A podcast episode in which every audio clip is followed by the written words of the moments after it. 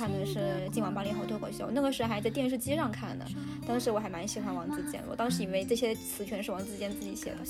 后来发现这个团队挖掘出来之后也太庞大了。嗯，娱乐圈的风向标，谁上了《快乐大本营》，谁肯定是当时最火的。真正的吃到那个真正的甜味之后，才会发现哦，我原来以前吃的那个不是甜味。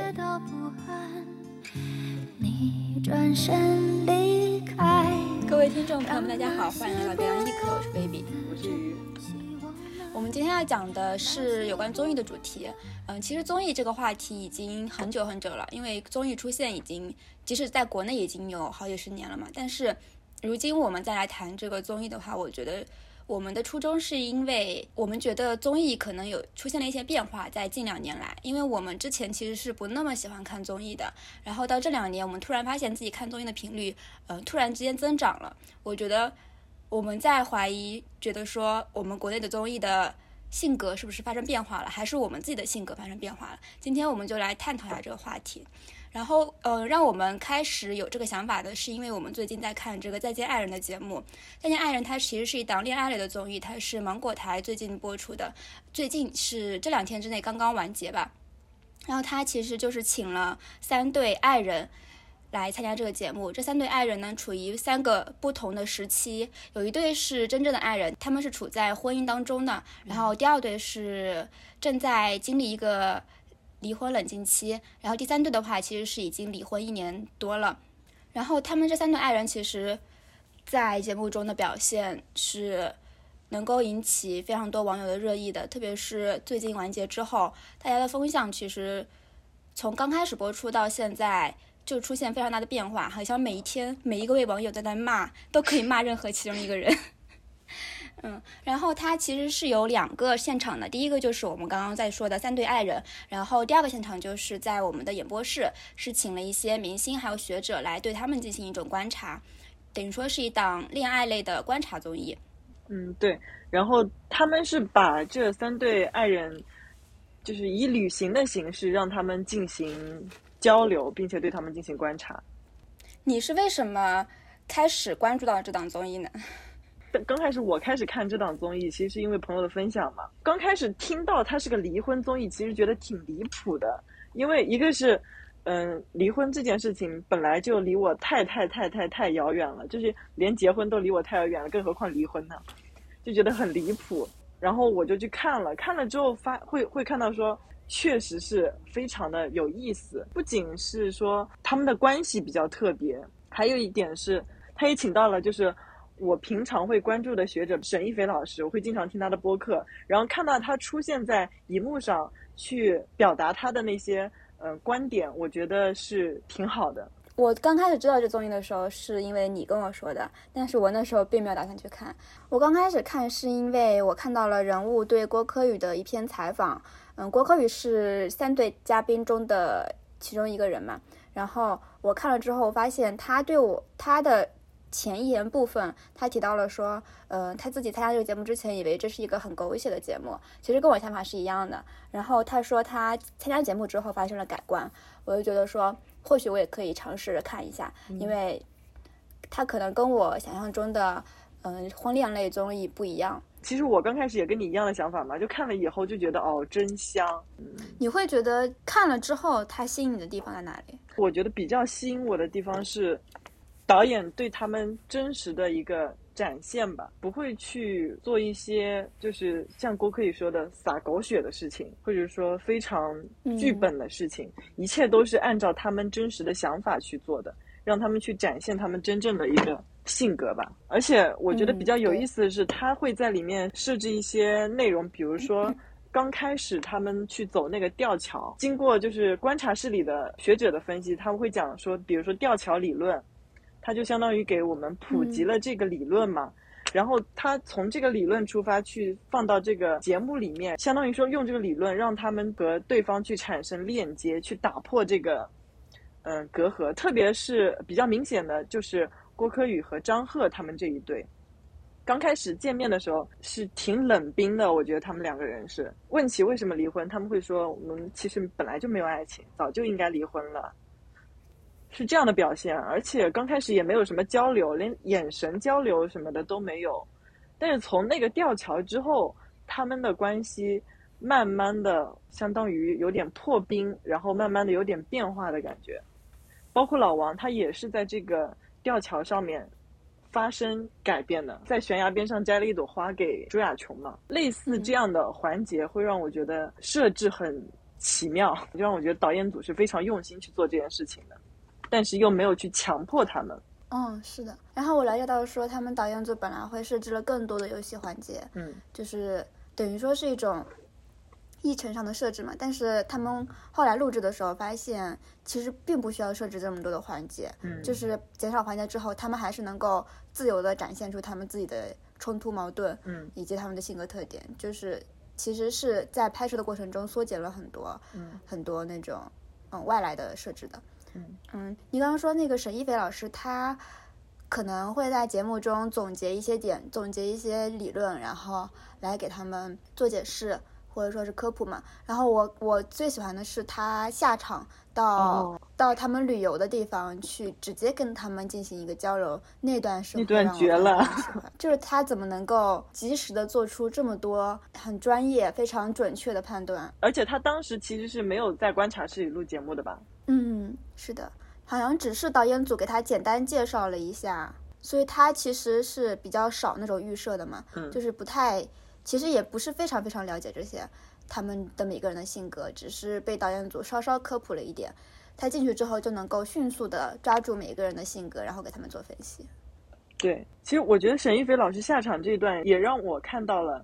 嗯、学者的力量吧。我觉得，因为我之前其实对学者，因为我不是很了解嘛，就会觉得，嗯，学者是做研究的，做学术的，那他们的实践能力是不是不是很好？因为我在实践什么，我没有看到。然后沈一菲老师下场去指导，我就觉得哇，真的是很强大这个力量。他虽然准确分析了大大多数人的性格特征、或者他们的关系的问题，嗯。但是他好像也没有说起到一个什么怎么样的力量吧，因为他说郭柯宇的事情的时候，他就一直在就是非常激烈的去撬开郭柯宇的嘴，想让他承认他自己其实是有一堵厚厚的墙在那里的，但是郭柯宇其实并没有说为他做出改变，那也是，我觉得那也是没有办法的，因为郭柯宇和张赫的关系虽然是可以用沈一菲老师的话去那样讲，就是说他们其实有很多共同点的，但是他们之间我觉得好像有一个毛线团，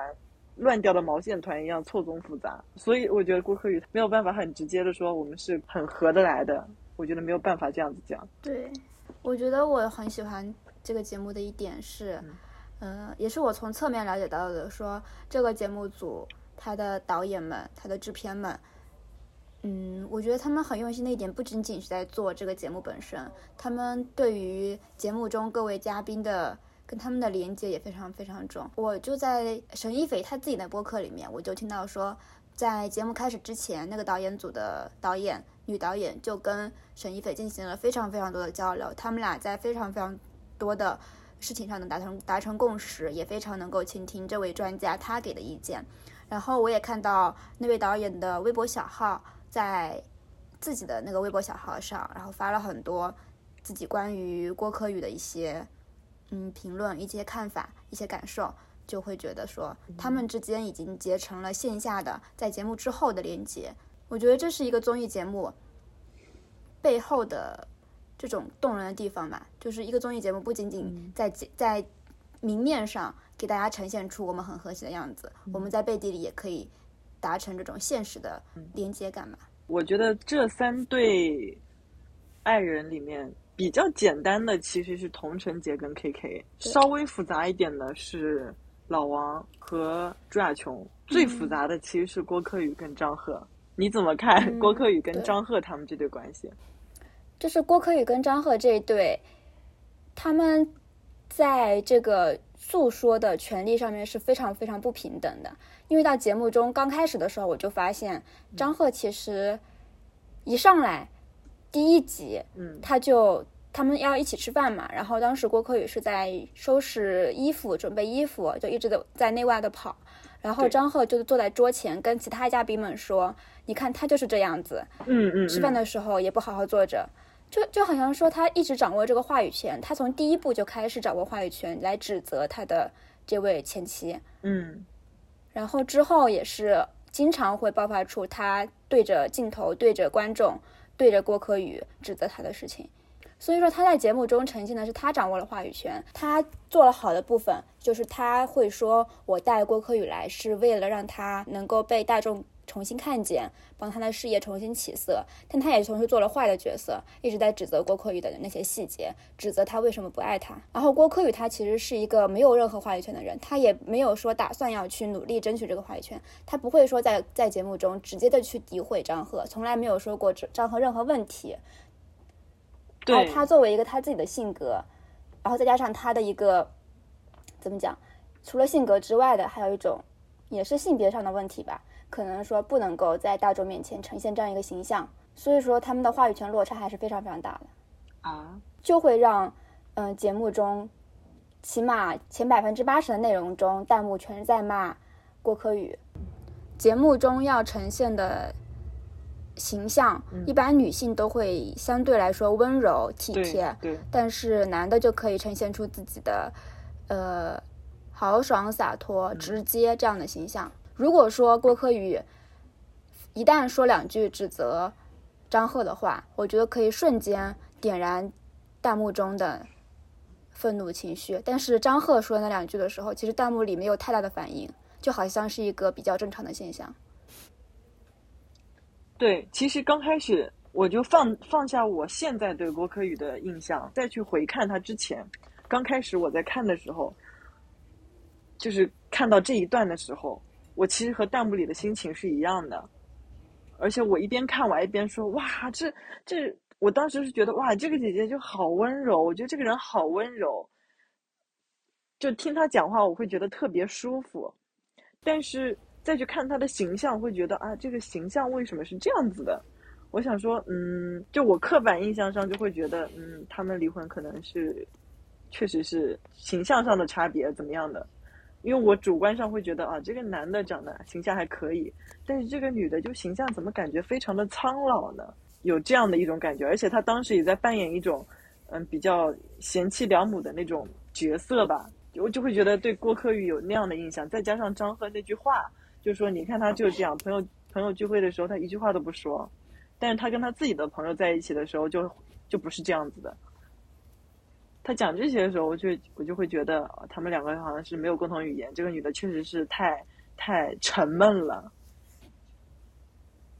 但是我觉得，如果他跟这个女的她是跟任何人都没有共同语言，就是都很沉闷的话，那我会觉得她是一个沉闷的人。但是。她跟其他的朋友们是可以聊得开的，我觉得她完全不是一个沉闷的人，只是不想跟张赫说话而已。张赫听不懂而已。当时我是没有意识到说他是不想跟张赫说话，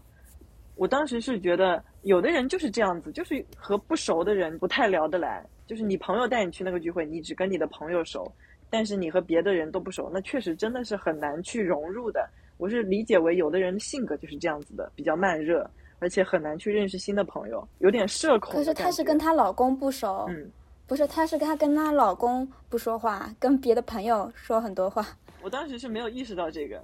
然后后来我才发现，就特别是看了人物这个专访之后，我才发现，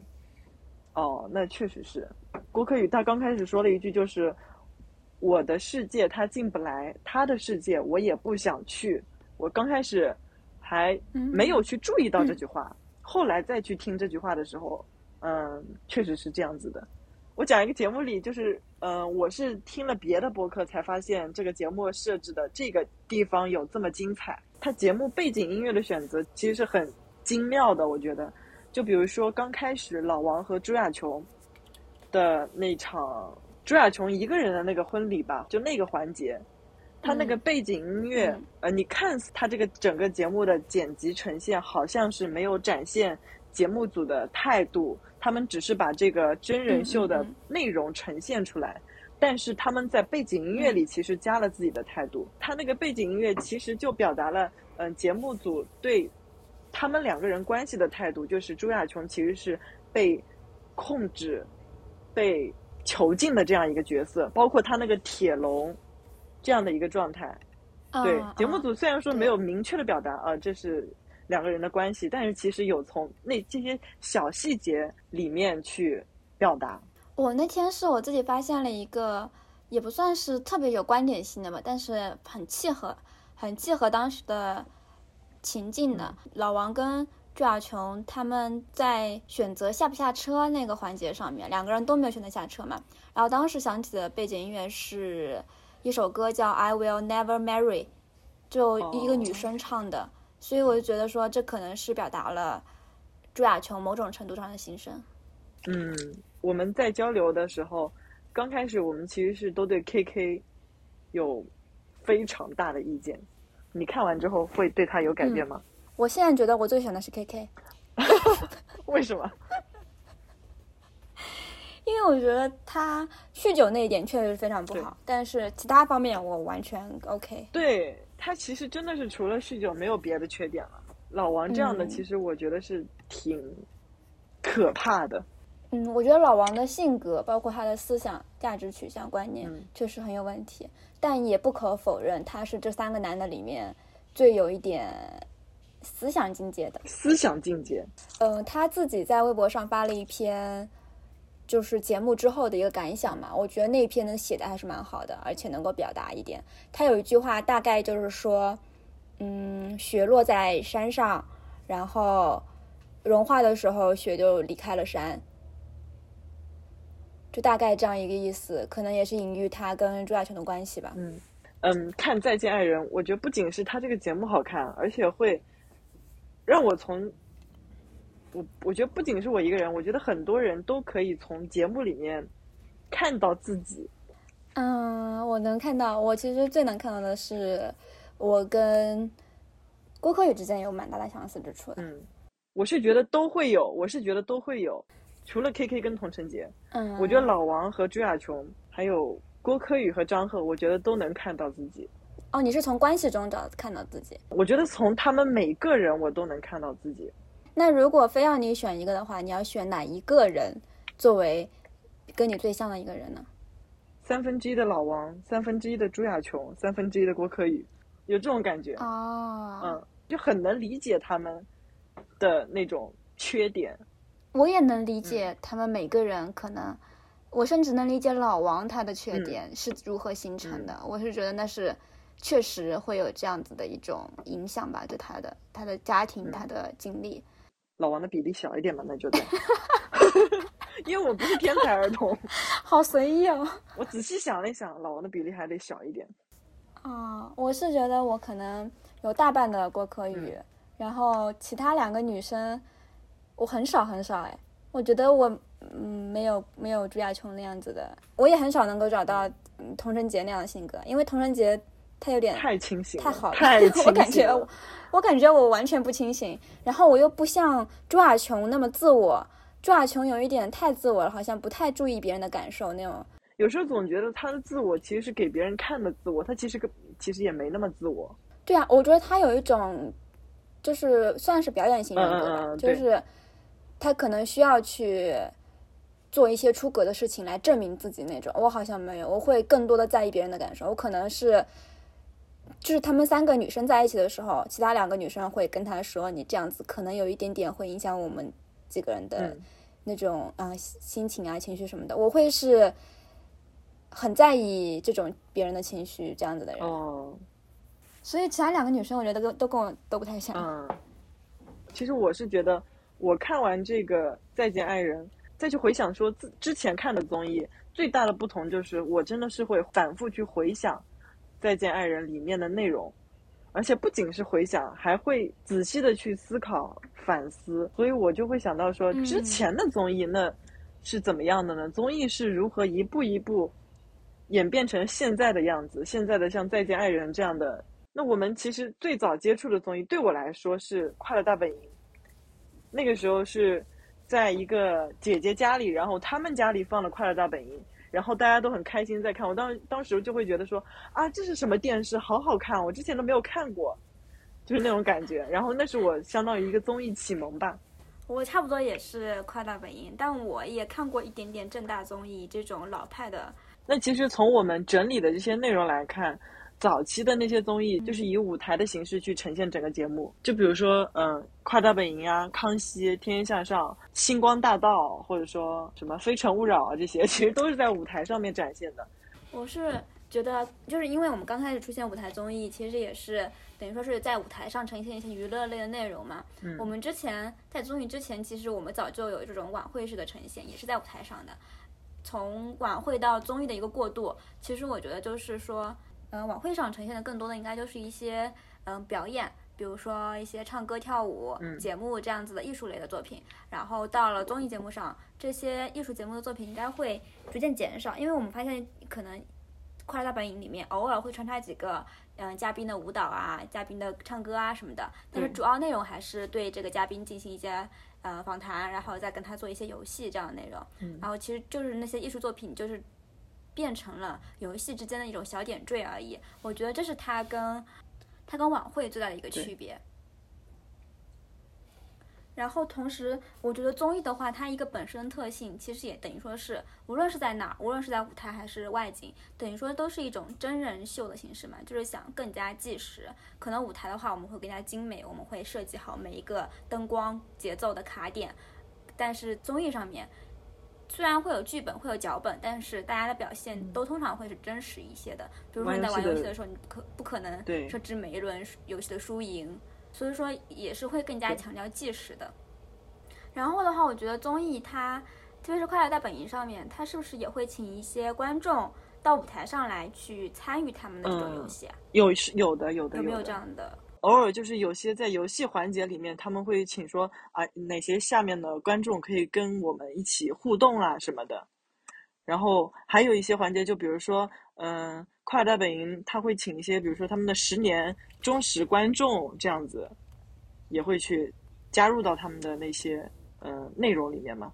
嗯，等于说是第一第一步就是他们会把现场的观众参与到容纳到这个游戏中来，对现场的观众进行一种互动。然后可能后期我们出现的其他的一些综艺节目，我们后面会提到，会甚至会加入到电视机前的观众、手机前的观众，可能这种这种互动性会更加强烈。而且我记得当年的《快乐大本营》相当于是我眼里的一个，呃，娱乐圈的风向标。谁上了《快乐大本营》，谁肯定是当时最火的明星。那我们直接进入下一个，嗯，比较火的，也比较最受我们大家关注的，应该就是这种舞台的选拔类的综艺。从比较早期的，可能是最早的可能是《星光大道》，但是最热门的早期的应该就是《超女》《快男》这样子的一种节目。像超女、快男，然后到现在的创创造营、青你，然后到最近比较热门的，嗯，乘风破浪姐姐和披荆斩棘的哥哥嘛。嗯，然后我看过的，我看了一下，其实是快男、超女算是看过的。我就发现好像我在追的这些，就是我在关注的这些艺人，好像还是这批人。快男这批人，超女这批人，呃，随着年龄的增长，他们可能，呃，三三十多多多岁，四十多岁了，然后他们去参加了《乘风破浪》或者说《披荆斩棘》，然后我我还是去关注了同一批人，就是我指的是年龄上面哦大概是这哦哦批人，有李斯丹妮，有江映蓉。对，我是觉得这几个类型，抛开星光大道的话，我们说快男超女是可以说是一个时期的，然后是创造营跟青你是一个时期的，是一种类型的，然后浪姐跟 P 哥是一个类型的，但是他们总的来说其实都是舞台的选拔类型嘛，都是通过唱歌跳舞这种比赛，嗯，然后来争一个名次这样。然后我觉得有一个非常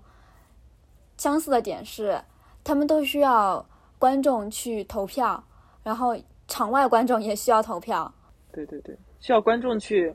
评判他们。对，它不仅仅是现场的一些投票，它甚至还需要可能早期是发送短信，快男超女是用短信投票，然后创创造营青你可能需要网络投票，或者说是为他们买一些物资等等的。浪姐 P 哥需要吗？需要的，他是要线上投票的，我还啊投了李斯丹妮呢。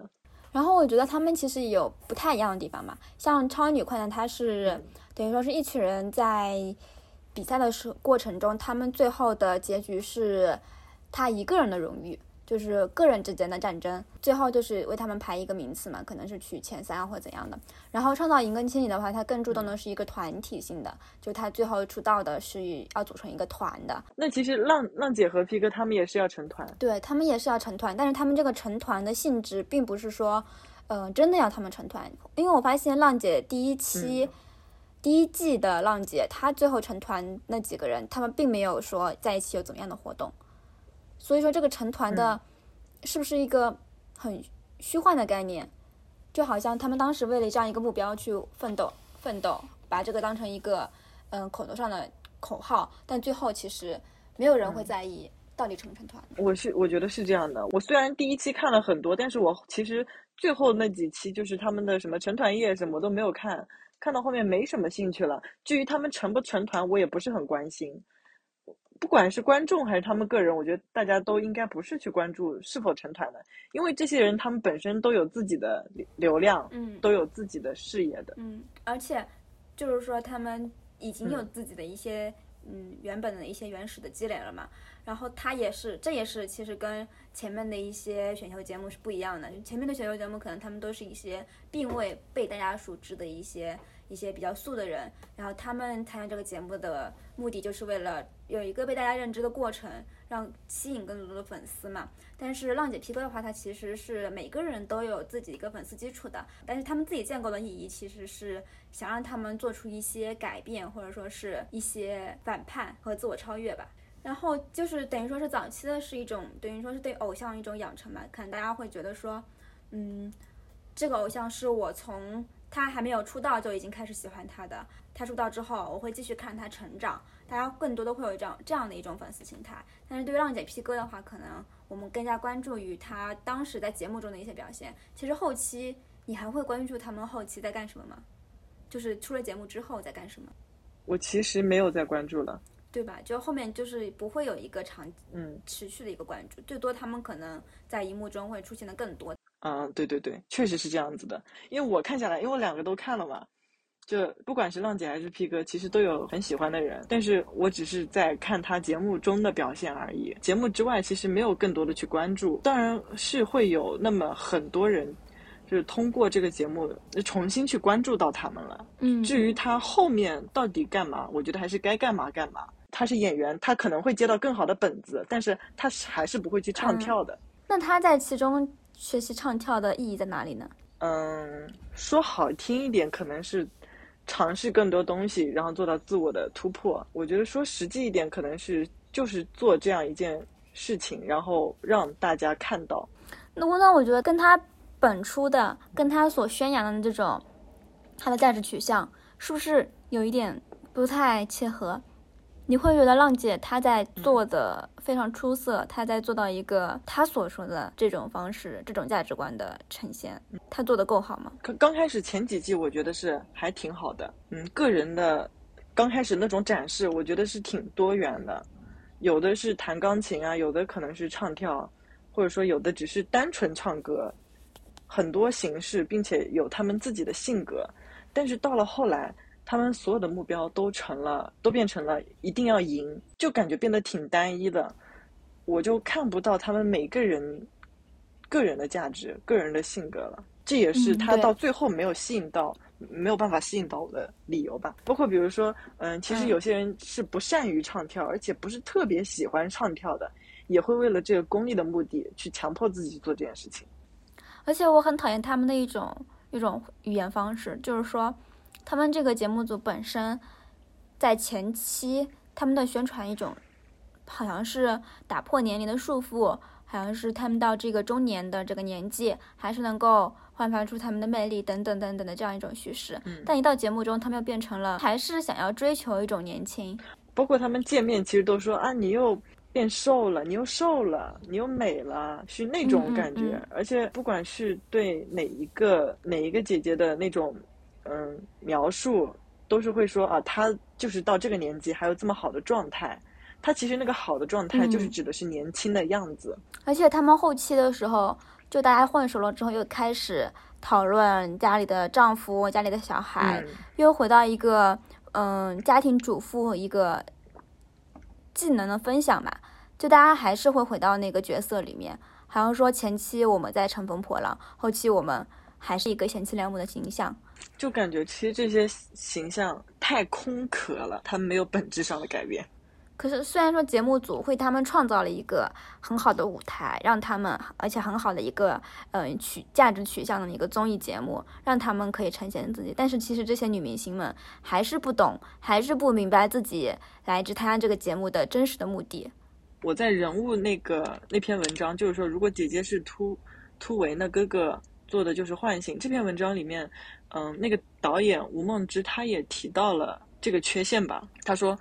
在姐姐的制作后期，她才意识到自己没有把姐姐们人生中最精彩的内容表现出来。女团舞这个目标变成了限制，真人秀的设计也出了问题。她也承认了，说是这个女团舞确实是限制，而且她的呃真人秀那部分，就是拍姐姐生活或者说排练那部分的设计也出了问题。她说：“可是当时节目已经将要结束，来不及了。这个主创团队他们也是意识到了这个内容其实。”就是我们所说的这些，嗯，他们精彩的这些内容其实是没有表达出来的，但是确实是来不及了。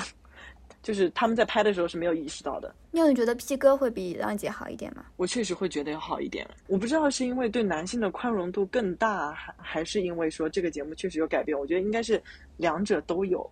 因为这个宽容度我自己是没真的是没有办法避免，可能是真的有的。他们好像可以更多的去展现他们自己的东西，就是。大家所说的，他们一直在舒适圈，比如说大湾区，他们就一直在做一些可能怀旧啊，或者说唱粤语歌。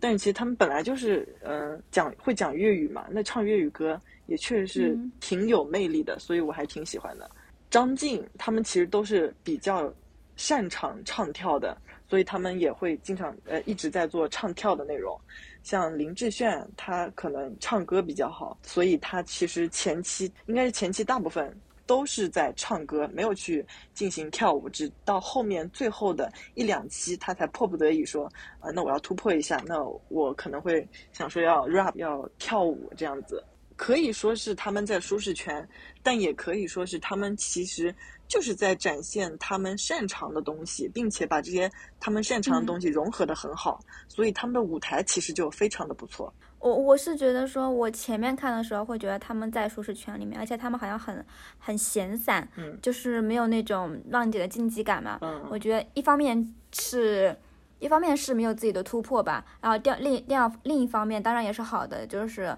不会有那种嗯功利的功利主义的感觉。但到后半期的时候，我觉得他们其实是有做改变的，比如说嗯小狗，小狗，比如说小狗经历了非常多的 改变，小狗变形记，对，然后还有一个就是我才前两天才刚刚看到的。嗯，林志炫他不仅仅是在唱一些抒情的歌曲了，在尝试了 rap。嗯嗯，对对对对对。赵文卓他其实虽然说没有说跨出他的领域非常多吧，嗯，但他会嗯把自己不同的面相呈现在节目中。比如说他可能平时都没有向他的老婆呈现出他会弹古琴或者说是其他东西，但他在节目中呈现出了他自己的这些隐藏技能，这也是一种很好的改变吧。对。他们在这个节目中，就比如说刚刚说到，就是真人秀的设计出了问题。那其实，在 P 哥里面，我觉得他们是有在说改变这个设计、改进这个设计的，组织一些比如说做饭这些活动，然后还有一个就是他们去分享自己爱用的东西，然后我们就会看到胡海泉他那个呼吸机，然后那些嗯赵赵文卓他会。十字绣还是什么东西？是绣花还是十字绣？我忘了。让我们看到了他们应该是更精彩的一面吧。就比如说，呃，还有张琪，他在很专心的在做他那条鱼。这这也是让我觉得 P 哥其实更精彩的感觉。就是他们除了竞技，除了舞台之外，还有他们的生活，还有他们本身的嗯魅力。对，他们好像节目组非常注重呈现每一个人他的不同的。方面，每一个人他的一个立体性，呈现他的有魅力的角度。但是其实到后面，我是觉得到后面还是有那么一点点，就是以唱跳为导向。就比如说林志炫就一定得跳舞，或者说一定得这个东西就一定得炸，一定得嗨起来那种感觉。其实，嗯，再再去回想林志炫刚开始，他就是说。我就是想要做一个艺术品，就是安安静静的唱歌。我觉得他这样的态度是真的挺难得的。我反而是觉得他们的舞台的部分并没有很吸引我，哎，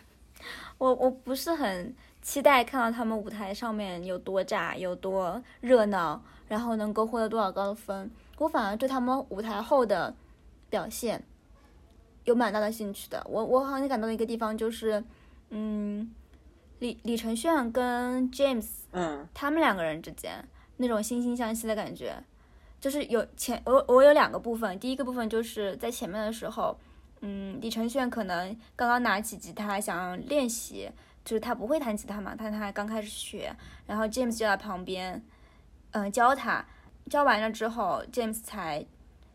说出他可能早期他的手有受伤之后再也不能够弹吉他这件事情，然后他们俩会有一种惺惺相惜的连接感，就是一方面你好像是我的映照。呃，James 会觉得说，呃，李承铉，你就是像年轻的我一样初学者，嗯，我我我对我在你身上看到我年轻时的影子。然后李承铉他有很有共情能力嘛，会联想到说，嗯，这可能是你一生中最喜欢、最热爱的事情，但你如今不能做了。而我在你面前可能，嗯，像不懂事，然后在你面前说这个，对，然后他们俩会有一种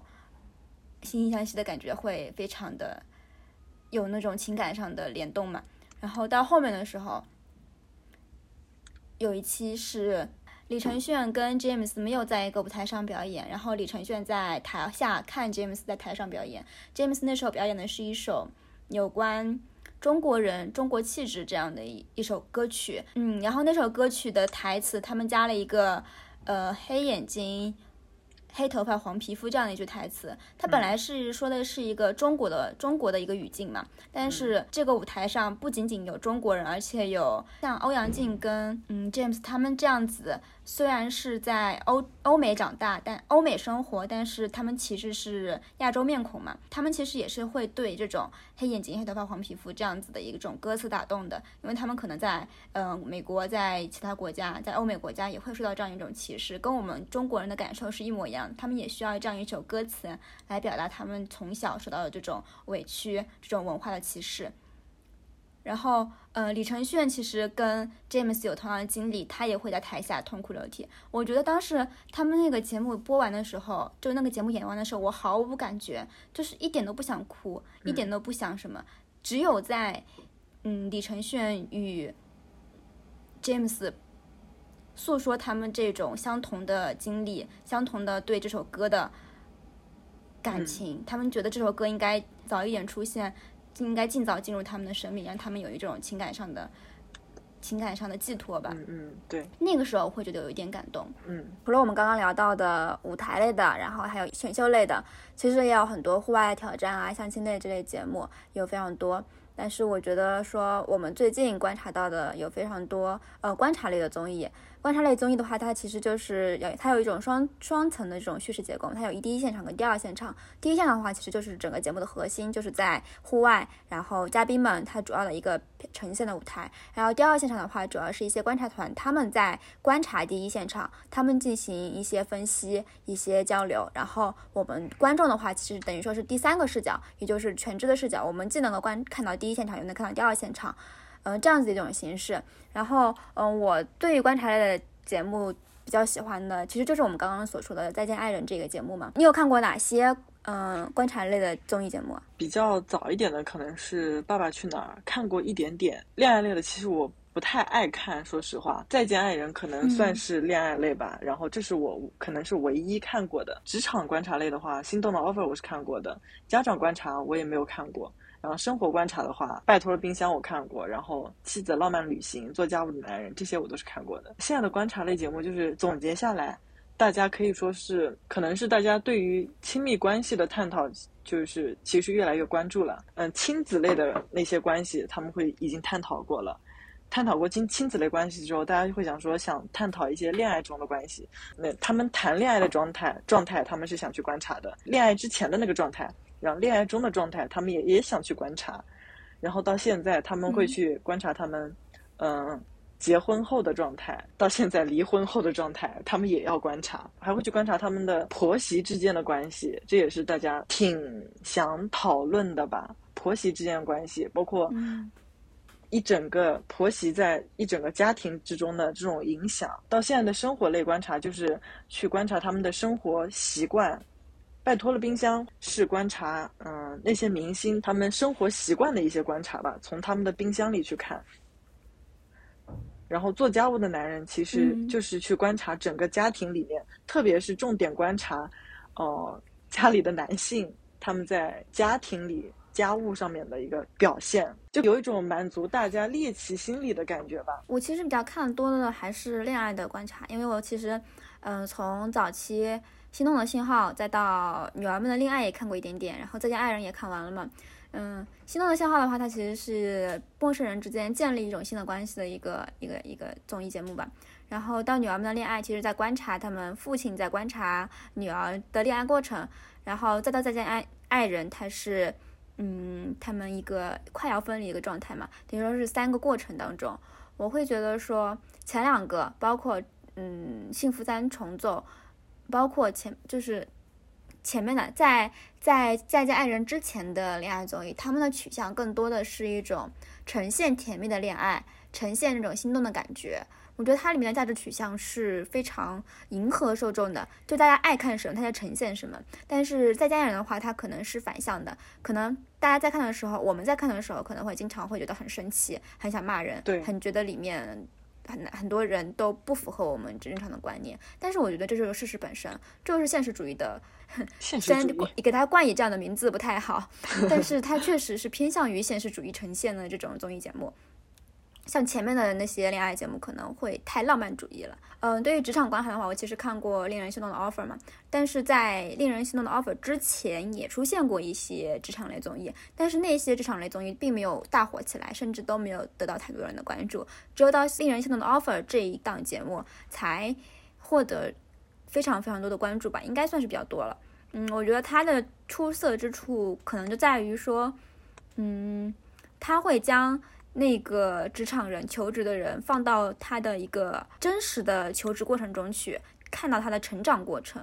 像是之前的节目，比如《直来直往》等等的一些职场的竞技类节目，他们可能是直接把那个。那个职场人放到舞台上，让他去诉说，让他去呈现。可能这个过程观众并没有那么想看，更想看到他他背后一个成长的故事。观众也会在过程中跟他一起成长，会看到说，哦，他们这么优秀的人，或许也会有跟我一样的缺点。可能观众才能在这个过程中进行一种共情。而且他还增加了一个观察室的一个设置嘛，观察室其实也能够做出更多的引导，会让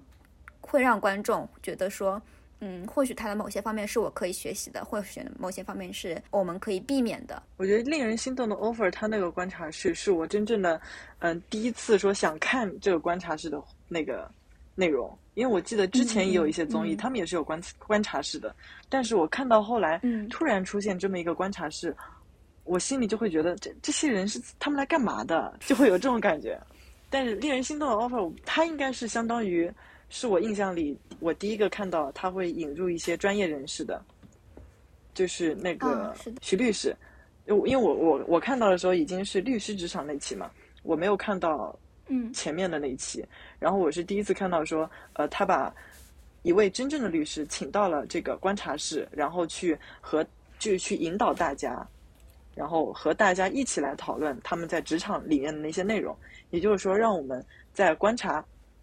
第一现场的同时，从第二现场中获得更多的信息，能更去理解他第一现场发生的一些事情嘛？嗯嗯嗯，是的，他们的这个观察室的设置是真正有效的，可以说。对对对。然后做家务的男人的话，其实令人心动的 offer，它的形式是有点像的，就是第一现场其实就是就是明星他们家里的一个情况，然后第二现场是李诞，然后傅首尔、朱丹，我不知道为什么要请李诞。他去 去观察室观察这些人哈，就可能他是一个不做家务的男人的代表吧。他们观察室里的话，有时候是会以旁白的形式出现嘛，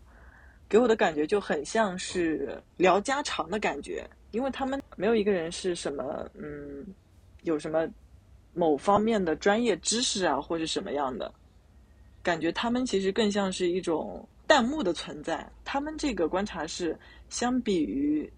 心动的 offer，或者说再见爱人来说，嗯，专业性什么的会更差一点。当然，可能做家务这件事情也没有什么专业性 可言吧。我觉得从这个综艺也可以看出来说，其实大家对于做家务这件事情，其实会有一个更多的讨论。就比如说做家务这件事情，可能是需要男性去多承担一点，然后去通过这样的节目去传播这样的一个观点。因为他从这个节目里面也确实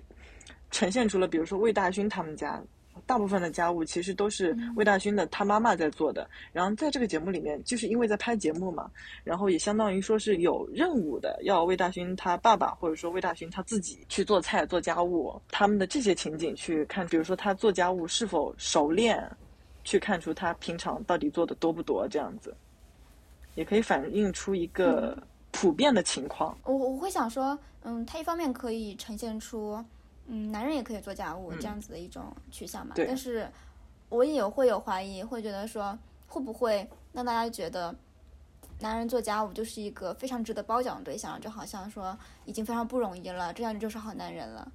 嗯，嗯，我觉得确实会有这么一种感觉，可能就是觉得男男人做家务好像是一件不简单的事情。嗯嗯，甚至需要把它搬到综艺上去褒奖他。对对对对对，但是我觉得他这个综艺其实是一直在嗯传达一个，就是男人其实是需要做家务，就是你本来就需要做家务的感觉。嗯嗯。就是比如说魏大勋他爸爸刚开始其实不是这样的人，就看他就有一种看《变形记》的感觉，刚开始可能嗯不乐意做家务，就躺在床上，就躺在那个他那个躺椅上不动。我不知道是不是有剧本吧，简单炒个菜都不是很好炒，或者说那个酱油啊什么乱七八糟那些调料放哪里他都搞不清楚，可能就慢慢的意识到其实做家务这件事情不简单，可能我需要去做家务。那我觉得你说的那点还是有，但是也在努力的往另一个方向走。嗯，像综艺的话，其实还是有一种访谈类综艺，但是这种综艺相对来说比较少。嗯，我目前看到的可能是十三幺是比较典型的。然后我记得前两前两年也有一个比较小的一个综艺是，嗯，姜思达他的一个《仅三天可见》。你有看过其他的访谈类综艺吗？没有看过很多，但是印象里小时候会看过那种，嗯，《鲁豫有约》什么的，小时候会看。嗯，因为在我印象里，访谈类节目，嗯，比较严肃，然后我就觉得。不太想去接触这个东西。哦，对我之前看的什么《鲁豫有约》啊，或者说是你比较正正的那种访谈类节目，我都会觉得说那种好像不太能算是综艺。因为我刚刚说的十三幺跟近三仅三天可见的话，他们其实是把访谈加上一点真人秀的部分的，就是他们在访谈过程中可能会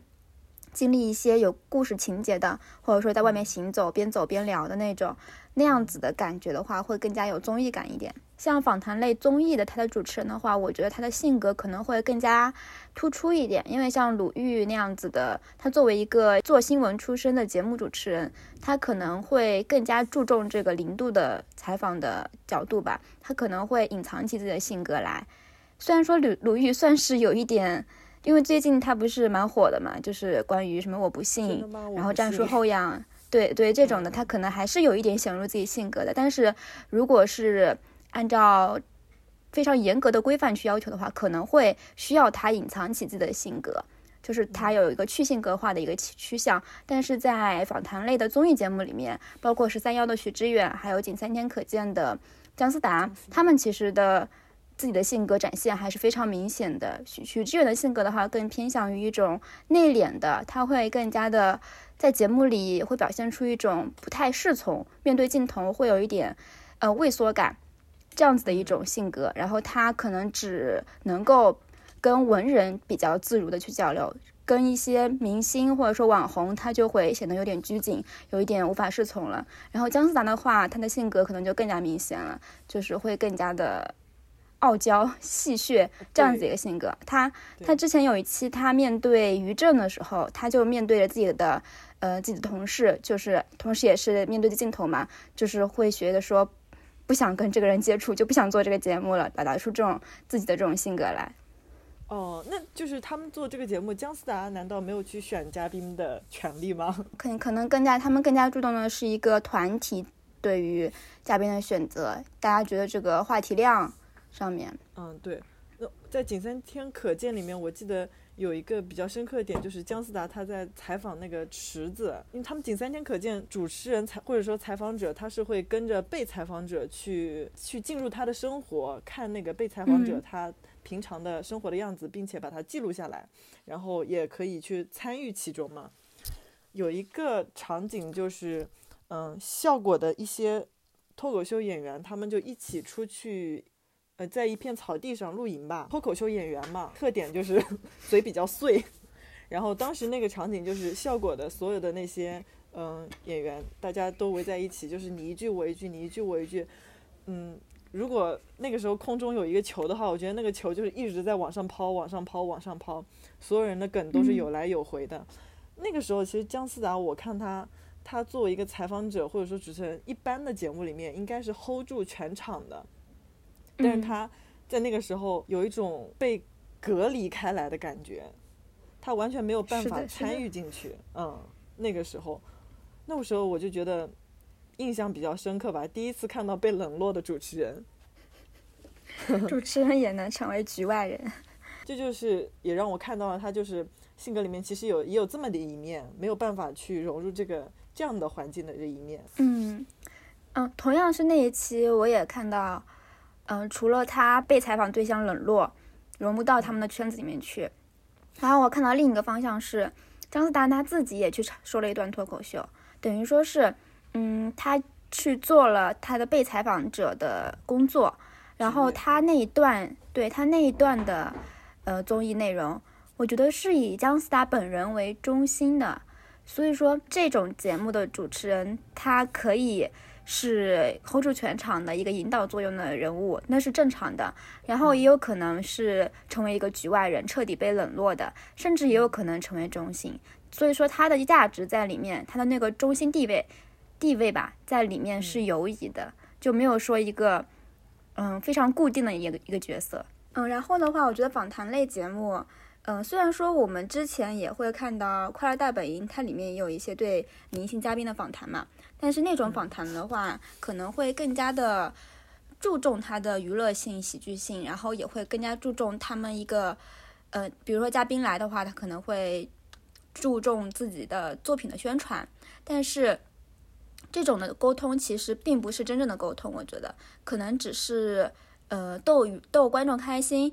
只是一种呈现嘛，只是一种荧幕呈现，只是嗯、呃表面上的一种沟通。但是真正做到访谈类的综艺节目的话，他们的对话可能是真的有真心的在思考，以及嗯去构建他们这个对话的。他们可能在之前也需要去嗯、认真的准备，然后也需要去在节目中及时的进行一种思考。所以说，从过去的那种简单的。呃，比较浅显的对话，到如到如今，他这个专门做一个访谈类的综艺节目，它可能是一种从伪沟通到真对话的一个过程。你说的伪沟通应该是嗯，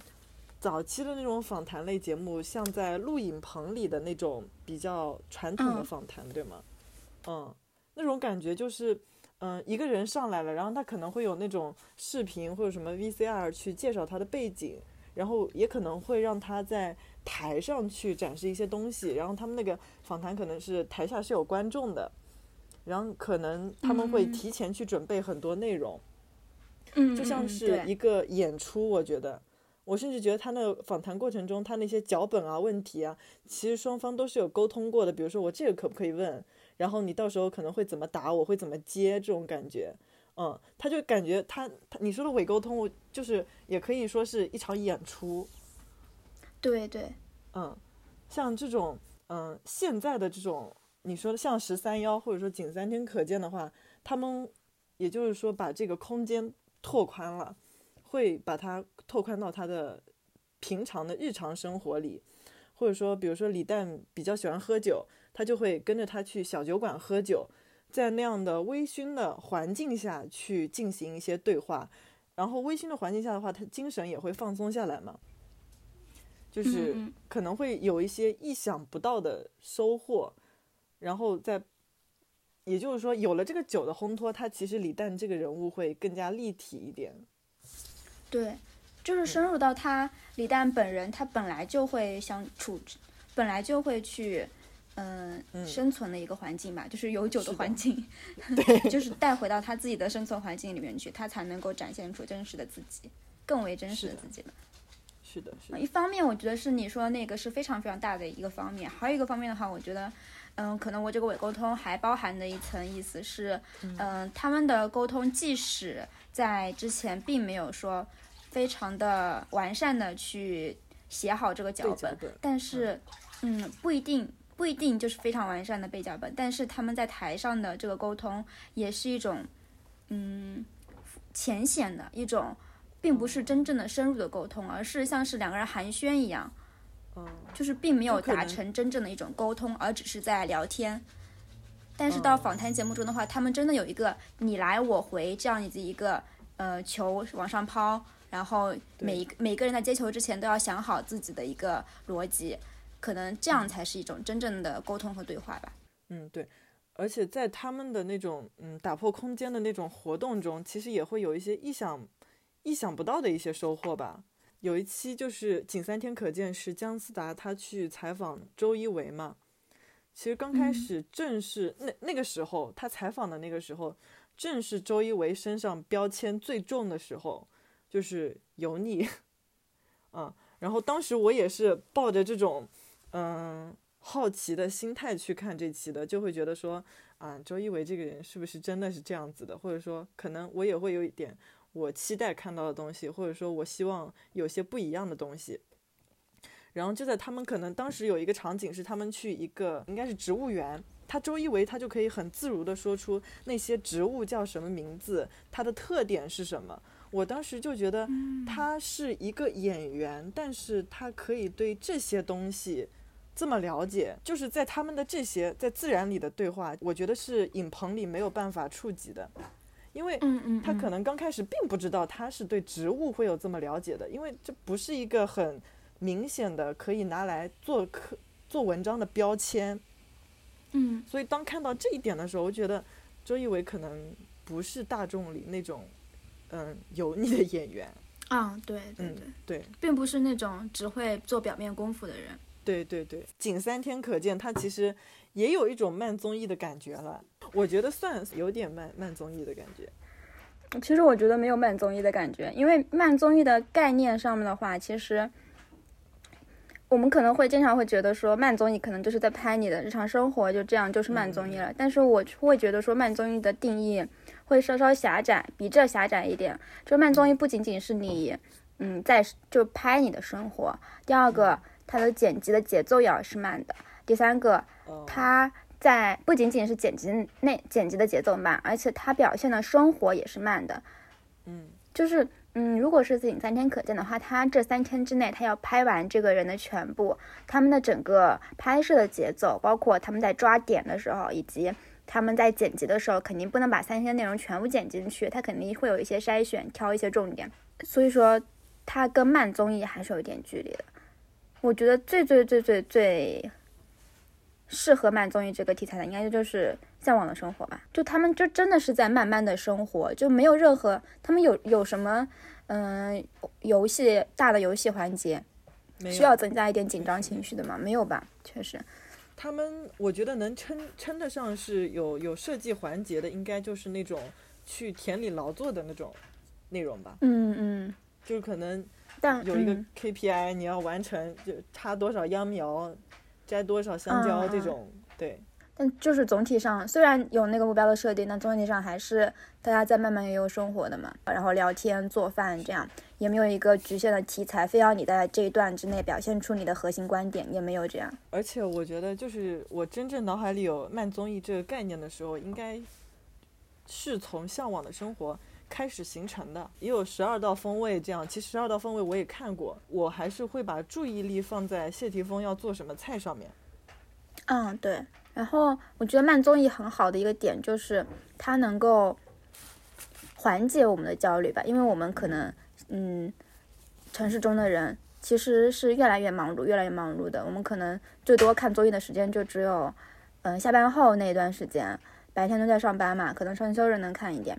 然后我们也没有机会去真正的体验到农间的生活，也没有也没有很多的时间去精致的准备一道饭菜，去买菜、做饭等等的。我觉得慢综艺一方面是可以替代我们去做这些事情，我们在看的过程中就好像望梅止渴了一样，看到他们在过悠闲的生活，自己也有这种心理上的一种慰藉。慢综艺给我的感觉就是它构建了一个乌托邦式的世界，而且以明星为主体去呈现那些嗯所谓的平凡生活吧，其实也不是那么平凡的生活，因为你看起来是平凡生活，但是其实真正的田间劳作还是很累的，它还是很沉重的，嗯，它只是呈现的看似平凡轻松而已。还有一个就是本身就是一档综艺。所以他们还是带有明星的光环，就是如果你要展现这个东西的话，你也不能完全放下它是明星，或者说这是一档综艺这个事实，还是去，对，我觉得还是有那种，嗯，就是渲染的，还是有很重的渲染的那种感觉吧。因为其实想象一下，去田间插秧苗，真的是不是像他那种呈现的那种欢乐的，实际上。还是面朝黄土背朝天的那种环境，还是非常艰苦。他们在做的时候，他们是在体验生活。如果普通人真正的进入这个环境，他不是体验生活，那个就是生存。所以我们去看这个东西，然后我们去向往这个东西，还是没有办法去触及这个东西。它只能在综艺里呈现。是的，虽然他那个综艺节目已经。在想说给我们呈现一个尽量真实的状态，明星真实的状态，嗯，对，并且去找一个真正的田间地头让他们住着，但是其实它还是一种虚假嘛，其实还是营造出来的一种氛围，嗯，像向往的生活的话，他们只负责挖菜、做饭，做一些简单的那个家务劳动就能够获得一些什么饭菜。一些物资等等的，但是真实的生活其实是有很多金钱上的压力以及劳作上、劳动上的压力的。然后还有一个慢综艺的话，我也看的是《奇遇人生》，它其实也是一档慢综艺嘛。然后它的话就是会让非常多的明星，就每期请一个明星来去世界各地，然后体验不同的人生。嗯，但是。真正要落到我们自己身上，我们要去到一个要用的地方。我们首先要有一个资金，要有一个等于说也要有一个门槛，然后我们也要这种空闲的时间，我们要需要有这种嗯自我保护的能力去做一些嗯我们平时看起来可能有危险的事情，一些探险的探险的地点等等。所以说，它其实还是一种建构出来的一种虚幻的虚幻的景象嘛，让我们能够沉浸在里面，好像说自己也能够做到一样。其实。对于我们普通人来说，还是非常非常难去找到这样一个一个真正的慢的状态的。对，不管是时间还是金钱，这些现现实因素，我觉得都是不能抛掉的。然然后我就想到那个有一期刘雯她上了这个节目，然后他们是去去北极还是哪里淘金？他们上船之后，其实是要把手机关闭嘛，因为海上就没有信号了。刘雯她的经纪人给她发了一条消息，说这几天你就完全去享受你自己，然后就是没有那些工作，没有别的那些烦恼，完全去体验这个生活，去体验这个事情。刘雯当时就觉得，嗯，她就觉得非常的难得，有这样一个综艺，让她有机会去做这件事情，可以完全放下那些那个忙碌的生活吧。可以去慢慢的体验这种东西。虽然他是明星，他其实肯定不缺钱，他还是很缺时间。就连他是这样，那更何况是普通人。对对，嗯，哎，你那个《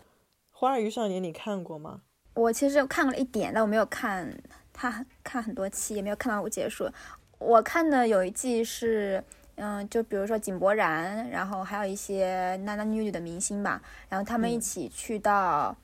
国外还是国内的另外的省份嘛，然后他们一起去旅游，在旅游的过程中，他们相处的一个过程。但是井柏然那期我觉得蛮好的，因为井柏然他起到了一个很好导游作用，然后同时他，因为井柏然写字很好看嘛，那一期的主打就是井柏然的手写的一些文字，然后会把它放在节目中作为一些花字或者说是一些总结类的东西。我觉得那一期的感觉会让我觉得。他们这个节目整个调性是有做到一种慢综艺的感受。除了他是明星本身以外，还看到了一些更多闪光点的感觉吗？我还看过一个，就是《忘不了餐厅》，这个节目里的主体其实是一群阿尔莫兹海默症的老人，然后就是以黄渤为店长，宋祖儿呢是相当于嗯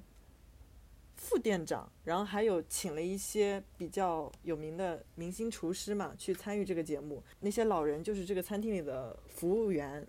以他们就是为一个团体开了一个餐厅，叫忘不了餐厅，因为他们是一群阿尔莫兹海默症的老人，所以他们其实，在做这个做这份服务员的工作的这个过程当中，发生了很多就是有点感人，然后又有点心疼的那种感觉。当顾客点完那个菜之后，他可能很快就会忘记掉你点的是什么菜，或者说是哪桌点的这个菜。他忘记掉的那个时候，有些老人他其实是会觉得很难受，因为他自己是知道自己是有这个病的，但是当每每当自己忘记掉一次，他就会更加难受一次。好像我这个人难道在这件事情上面都做不好吗？或者说，难道我这这一点小事都做不好了吗？那我是不是嗯不太行了？在这个综艺里面，让我看到宋祖儿这个人，他其实我之前对他的印象是。一个童星，但是长大之后可能没什么作品，但是在这个这个综艺里面，让我觉得他是一个，嗯，很乖巧，然后很讨老人喜欢的一个形象，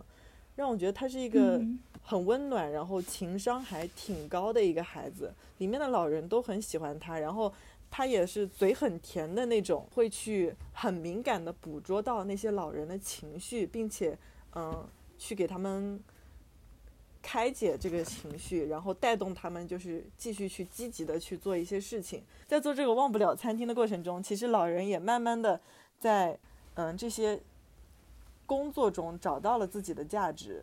因为他们之前说得病了，但其实这个病是没得治的，他们就会觉得说我是不是真的是好像没有用了？但是其实阿尔莫兹海默症它这个治疗它是也不是说治疗，它可能会说缓解一点吧，通过这种。让他们进行一个脑力劳动，嗯，去做一些和音乐相关或者说艺术相关的那些工作，其实都会对他们有一定的疗愈作用。从这个综艺，我就觉得它非常好的一点是，他会去关注这些人，就让我想到，其实就是我前几天发生一件事情，我去一家咖啡店，然后去点餐，点餐是在前台点的，点完之后。嗯，他就会给我一个单子嘛，然后我就找个座位坐下了。然后那个座位上呢是有一个没有收掉的一些饮料什么的，然后上面也有一张单子，那个单子上是他们的东西。然后我我点东西和那个。单子上的东西是不一样的。当时我的我的那个单子可能就揣兜里了，揣兜里没有没有放到桌子上。然后当时那个服务员他就端着我的东西过来了，端过来之后他就看了一下那个桌子上的单子，那个单子其实是前面那桌留下的嘛，他没拿走。他看了一下那个单子上没有薯条，然后他转身就走了。然后我就叫住他，哎，是这里是这里。然后他好像完全真的是完全没有反应，因为他当时已经转过去，他也看不到我。然后我以为他是没听到，因为我刚开始小声说嘛，哎呦是这里是这里，然后他就走了，走了之后我我就我觉得他是没听到，我就加大了声音，我说哎是这里，你好是这里，然后我就很大声的就有点大声的去跟他说，结果还是没有理我，自己就转身，然后右拐走了，我当时就有那么一点生气，然后而且我其实说到后面语气有那么点不耐烦，说哎是这里呀，就是那种感觉就是。这都能搞错这种感觉吗？然后后来我才知道，其实他是聋哑人。啊！当时我就，嗯，对，当时我我就心里就是有那么一点愧疚，因为我把所有人都设定成是跟我一样的正常人，然后我没有去考虑说他是不是真的，嗯，有哪方面的障碍。后来我也我也仔细想说，其实这个。嗯，咖啡店好像还比较难得，是他会给这样的人提供一个工作机会，对，让他去没有和社会去脱节。咖啡店的服务员正常可能都会需要有一定的沟通能力或者说协调能力吧。他们选择去雇佣这样的店员，我觉得还是挺难得的。看到他在这个那个咖啡店工作，我就会想到说，呃，忘不了餐厅它里面的那群人。因为你刚刚说忘不了餐厅的话，它其实是这个节目关注到了这一些，嗯，嗯，可能少数的人群，嗯，罹患一点疾病的老年老老年人群。然后嗯我觉得另一方面也是，它能够明确的、清晰的把这些嗯阿尔兹海默症的这些病人们的状态呈现出来。比如说这样的细嗯节，说明他是这样的一个有这样的一个病情，然后那样的一个细节也可能他。确实有这样一个病情，就把这些细节呈现出来之后，让大众知道之后，其实，在生活中遇到这样子的人，可能也能够更快的、更能迅速的去理解到，可能他存在这样的一种情况，就不会说理所当然认为，嗯、服务员就是应该是这样的，我们生活中遇到的其他人就是应该是正常人，可能会给我们一个底层的一个前提条件是，也许我们生活中会有其他的跟我们普通人不一样的人。他们是可能是阿尔兹海默症的病人，也有可能是聋哑人群，也有可能有患有其他的疾病，让他不能做出我们觉得理所当然的事情。忘不了餐厅它就是有这样的一种呈现嘛，它其实和之前的《向往的生活》那样子的一种基本上无价值观的，或者说少价值观的综艺不一样，就是可能早些年的《向往的生活》，包括《花儿与少年》吧，这样子的综艺，它更多的是呈现慢本身，就是大家可能在做一些游嗯旅游啊，然后做饭啊这样子的日常生活，对理想化的状态。然后后面的话，越来越加入一点价值观嘛，比如说奇遇人生，它可能是要想自我超越，或者做一些呃超嗯、或者去做一些自己曾经不敢尝试的事情，这样子的一个价值观在里面。然后忘不了餐厅的话，它也会有一些对呃不寻常的人、少数人群的一种关怀这样子的。然后还有包括一九年的我们是真正的朋友，他可能也会。嗯，加入一些关于友情、关于女性友情的这样子的一种价值观在里面，所以说它慢综艺本身的一个变化，也是包括了一个从从嗯、呃虚空的一个概念到一个真实落地的一个概念的一个过程吧。嗯嗯，就是他在他的综艺里面加了更多的就比较明显的观点，嗯，对对，一个主题，一个观点。其实除了嗯慢综艺它加入了一些主题之后，然后还有其他的综艺，其实更多的出现了一些更加细分的领域的综艺，他们的主题性也会更加强一些。比如说可能有音乐类的综艺，我是有看过，嗯、我是歌手，我觉得我们应该早些年的时候都看过那么一两季，对，看是吧？我是有看《乐队的夏天》第一季的，然后《幻乐嗯之城》我是有看过第一季的大部分，对，第一季的一部分，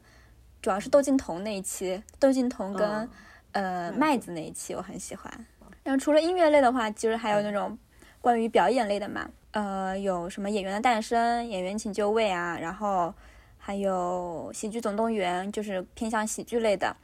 嗯，我们是不是上一期之前聊过《戏剧新生活》，也是我们很喜欢的一个对，呃戏剧表演类的垂直领域的综艺。然后我最近这两天在看的还有一个马东的他的一年一度喜剧大赛，他好像是把《奇葩说》给停了一年，然后专门用来做这一个综艺，目前还在更新到第三期。然后还有一些，嗯，还有一些就是舞蹈类的嘛。早期可能会有武林大会，是有明星，就是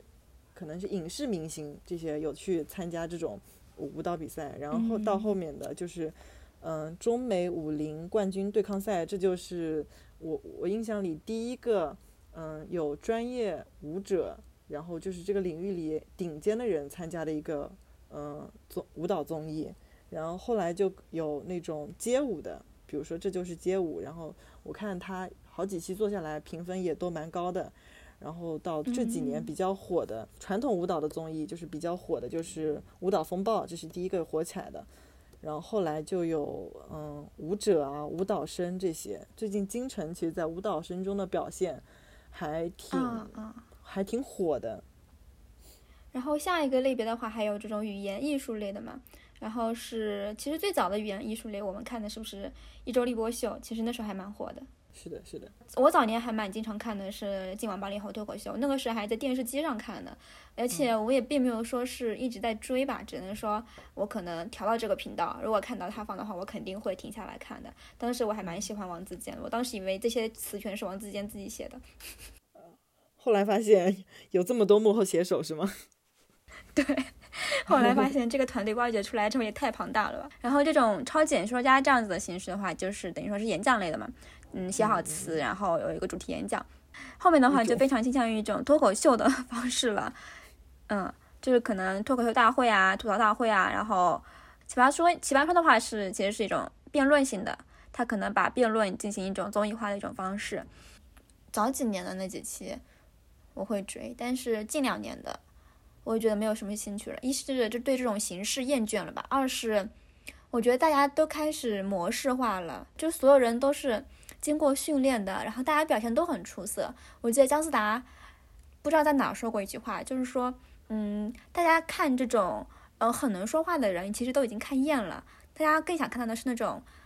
嘴角笨拙的人，口语笨拙的人，那样子反而可能会更加吸引人一点吧。就是大家都太会说话了，就反而就没有意思了，显得太精明。对对，大家都很精明，大家都是经过训练的，都很会辩论，而且很能有综艺效果，就感觉好像反而就没有什么意思了。然后文化类的话，我觉得更多的是官方媒体的嘛，所以它的娱乐性稍微会少一点，所以我很犹豫要不要把它放进综艺里面。嗯，但是它确实应该也算是一种综艺吧，因为我看很多媒体、很多自媒体在总结的时候都会把它们总结进去。作为一个一个综艺的类型，然后我们刚刚说的这几个分类嘛，其实都是一等于说是一种垂直领域的，然后就是把一些嗯比较相对小众的，或者说是一些呃垂类的文化内容放到综艺节目中来，然后一整个综艺节目只表现这一种类型的东西。这种类型的综艺它有一个很大的特点，就是说嗯。原本这些东西可能在现实生活中表现，它是有一个专门的一个场域的，就是它有一个专门的场景需要去呈现这些内容。嗯，比如说，嗯，乐队的夏天，它可能乐队就要在一个 live house 或者说在一个舞台上呈现，然后包括戏剧也是，它需要在一个剧场里面呈现。然后舞蹈的话，可能也是专门在一个剧场呈现嘛。脱口秀的话，更多的是可能是，呃，在现场观看嘛，其实。其实脱口秀本身也是一种现场的艺术嘛，然后把这种现场的艺术，然后放到荧幕上去观看，用摄像机的镜头来记录它，并且为它增加一些什么竞演的环节啊，这样子的一种，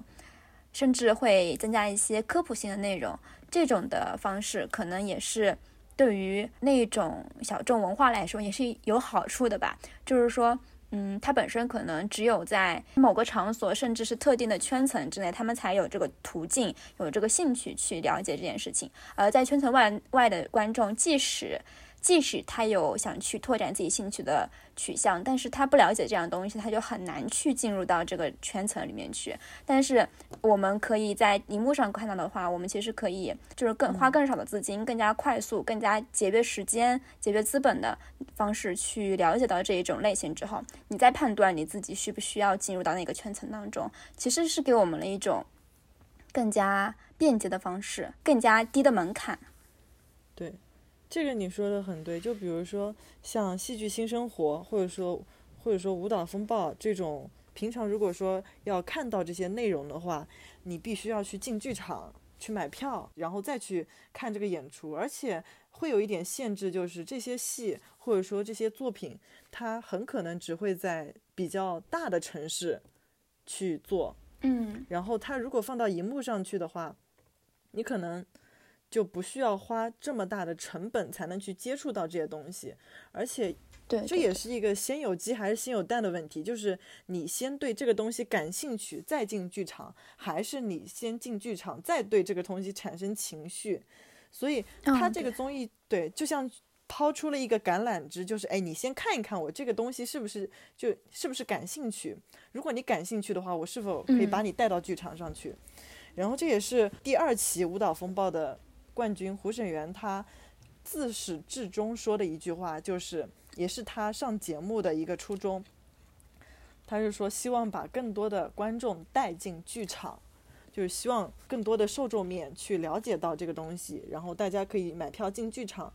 去完全沉浸式的去看这些作品。因为观众他不买票进剧场，不不愿意买票进剧场，或者说不关注这个东西。也是情有可原的，因为他根本就没有接触过。像舞蹈这个东西，早期可能有武林大会，他那个是以明星为主体的去进行一个舞蹈竞竞竞竞赛嘛。然后再到后来就是一六年，他有一个中美武林冠军对抗赛，他在这个比赛里面其实有很多演员都比较呃，有很多舞者都比较出圈的，比如说嗯，上海歌舞团的首席朱洁静，中国歌剧舞剧院的首席唐诗逸。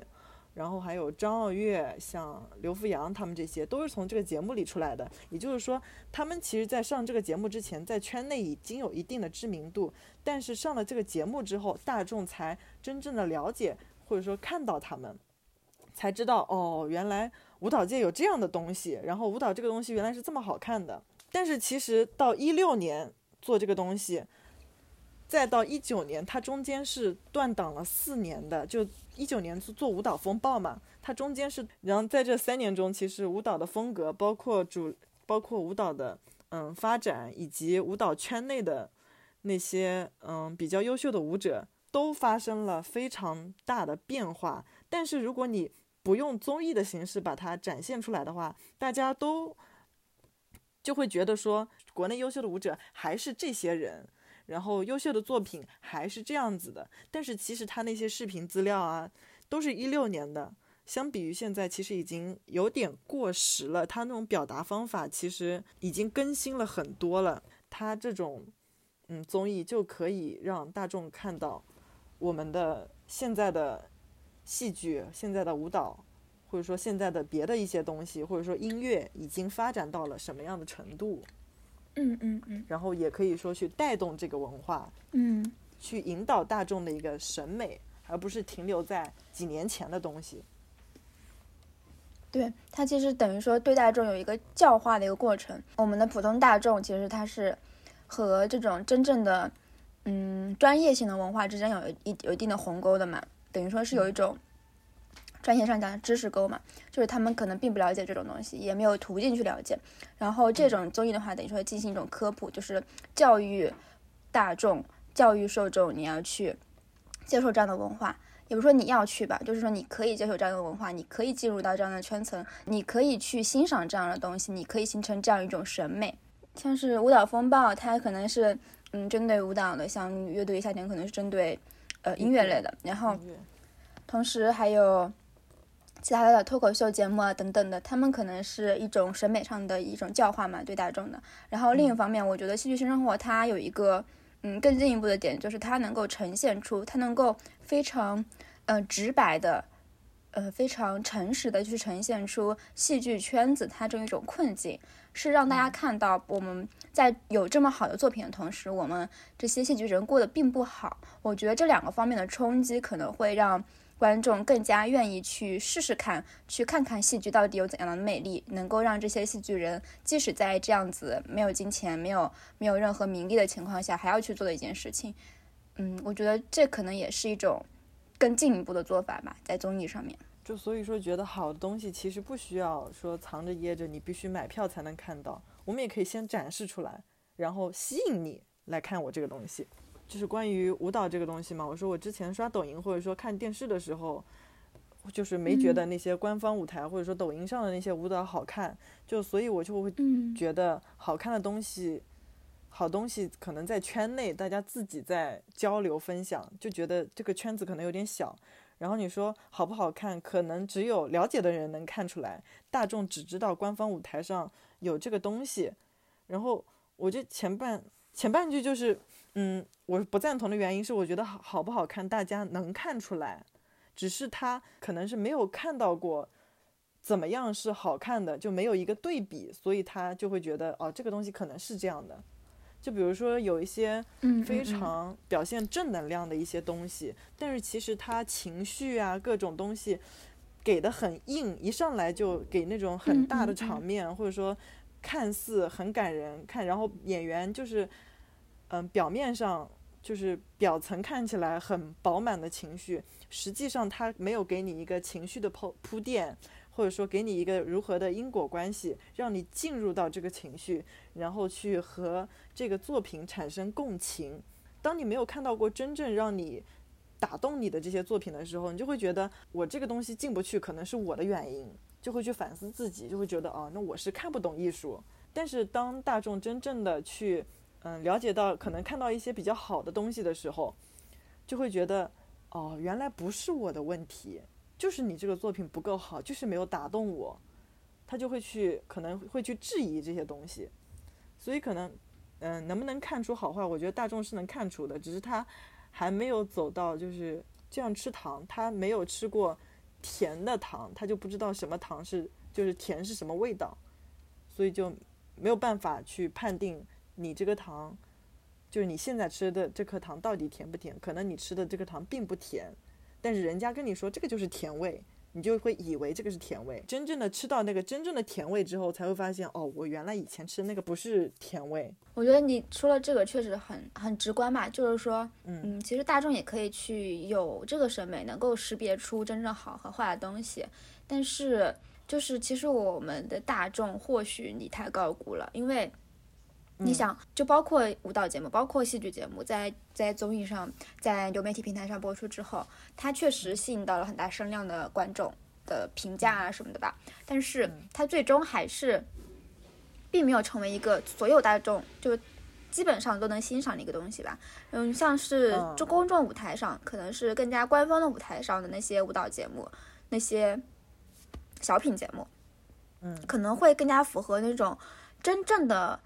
中间层的大众能够了解、理能够理解的东西。你说一个深刻内内涵的中国舞的一个节目呈现在一个官方的舞台上，我觉得，我觉得中间层可能是普通的大众，也并非能够真的去理解。嗯，比如说日本的那个舞踏。它不高级吗？它不是一个能够呈现深度内容的一个节目吗？不是吧？我觉得它可能是太深度了。它可能是真正好的舞蹈，但是放到一个如今这么大一个国际国际舞台上，中国的观众、中国的网友们在做什么？他们才是最普通、最呃中间层的大众嘛？我觉得是。哦，对你讲这个，其实还有一个就是观众他有一个。审美期待吧，你做的这个东西可能要在他审美期待的范围内，但是偏高一点。一方面是我觉得，一方面是他的审美的一个一个期待的一个标准值，另一方面是。审美它有非常多的不同的面向，可能我们觉得正能量的东西，它才能够吸引到更多的观众，但我们不一定认为它是最好的。你可能会认为说那些表达深刻内涵的，或者说表达一些呃细致情感的一些一一些东西是好的，但是大众的取向不一定是这样，大家大众可能会认为正能量的那些不不表现黑暗的。可能才会更好。一个，这可能是我对大众如今的大众的水平的误判，也有可能是低估了大众的水平。哦哦，其实我理解的是正能量，或者说嗯真善美的东西，其实大家都能够更接受一点。其实这个我是认同的，因为它这个就相当于会让人的心情会更加的愉悦嘛。你产生了愉悦感，自然就会有美的感觉。嗯，但是我是觉得说。嗯，如今的那些有些作品，它其实是太在期待里面了，它是去迎合大众的期待，而没有在他的期待上面跳一跳、够一够。嗯嗯嗯嗯。而且还有一个就是那个，比如说脱口秀，它其实早些年的时候是一个真的真的很边缘的一个一个圈层，就是它甚至在中国社会都没有太多的呈现。但是也是因为，呃，比如说脱口秀这样子的。脱口秀大会这样子的节目，然后让这个这种形式的表演方式直接跳过了在嗯小圈层内流动的这个过程，甚至直接放到了大众面前，它有一个非常加速的一个作用吧。在近几年脱口秀行业出来之前，我想应该是很难想象一个人他要去做全职脱口秀的。嗯，那其实现在还是比较难想象，但是已经有了这么一批人，他们去做这件事情。可能我们之前的摇滚，它可能也算是一种地下的一种活动，但是它在地下其实已经蔓延了很久了，就是可能从很早好几十年前，大家都已经开始做乐队，然后慢慢的。在地下蔓延，然后地面上的人可能偶偶尔也有听说也有粉丝这样，但是像脱口秀的话，它其实在地下蔓延的时间还非常短，从它开始在地下蔓延的时间到进入到大众视野的时间，这个过程就非常非常的短了，它就可以等于说一一档综艺节目可以迅速的让一个行业突然之间从地上立起来，包括是嘻哈那个节目，嗯，其实说唱其实也对，也进入中国市场没有多久吧，它也是主要还是靠这样子的综艺节目的方式火起来。嗯，它可能是像这种方式的话，像这种垂类的综艺，它可能更多的表现的是那一个圈层的人，他们那种非常有个性化的，呃，自己独特的一种艺术追求，不管是你摇滚的追求，还是你嘻哈的追求，还是你。嗯，对关关于语言艺术类的追求，还是你关于戏剧的、关于舞蹈的不同方向的，你可能高雅，也有可能，也有可能暴躁，也有可能低俗，甚至有可能是荒诞的这种各种类型的艺术艺术形式吧。嗯，他们在进入这个综艺圈之前，可能是很放肆的，就是完全想彰显个性的。但这个进入艺术圈，在进进入综艺圈之后，我觉得或许大家。开始也被规训了一些，嗯，这可能是他的一些得和失，就是有得必有失的地方吧。脱口秀大会上的演员可能也不能说一些特别出格段子，可能会需要去驯化自己的语言，跟台下的、跟原本的脱口秀节目有不一样的地方。可能舞台有舞台的方式，地下有地下的方式。嗯，摇滚节目包括嘻哈节目，特别是嘻哈节目，它可能也要被规训的非常严重。它可能脏辫就不能出现了，它的呃纹身就不能出现了，它脏话就不能出现了。啊，甚至某个嘻哈节目的冠军，他需要去改变他的整个的歌曲的方向，然后成为向官方低头的一个代表人物吧。嗯，舞蹈上面会有这样子的一种规训的出现吗？其实国内的舞蹈基本上都还好，没有说特别的规训。如果说有那么一点点规训的话，可能就是，嗯，有一些现代舞，比如说，嗯，胡沈源，嗯，他出场第一个舞蹈是儿时，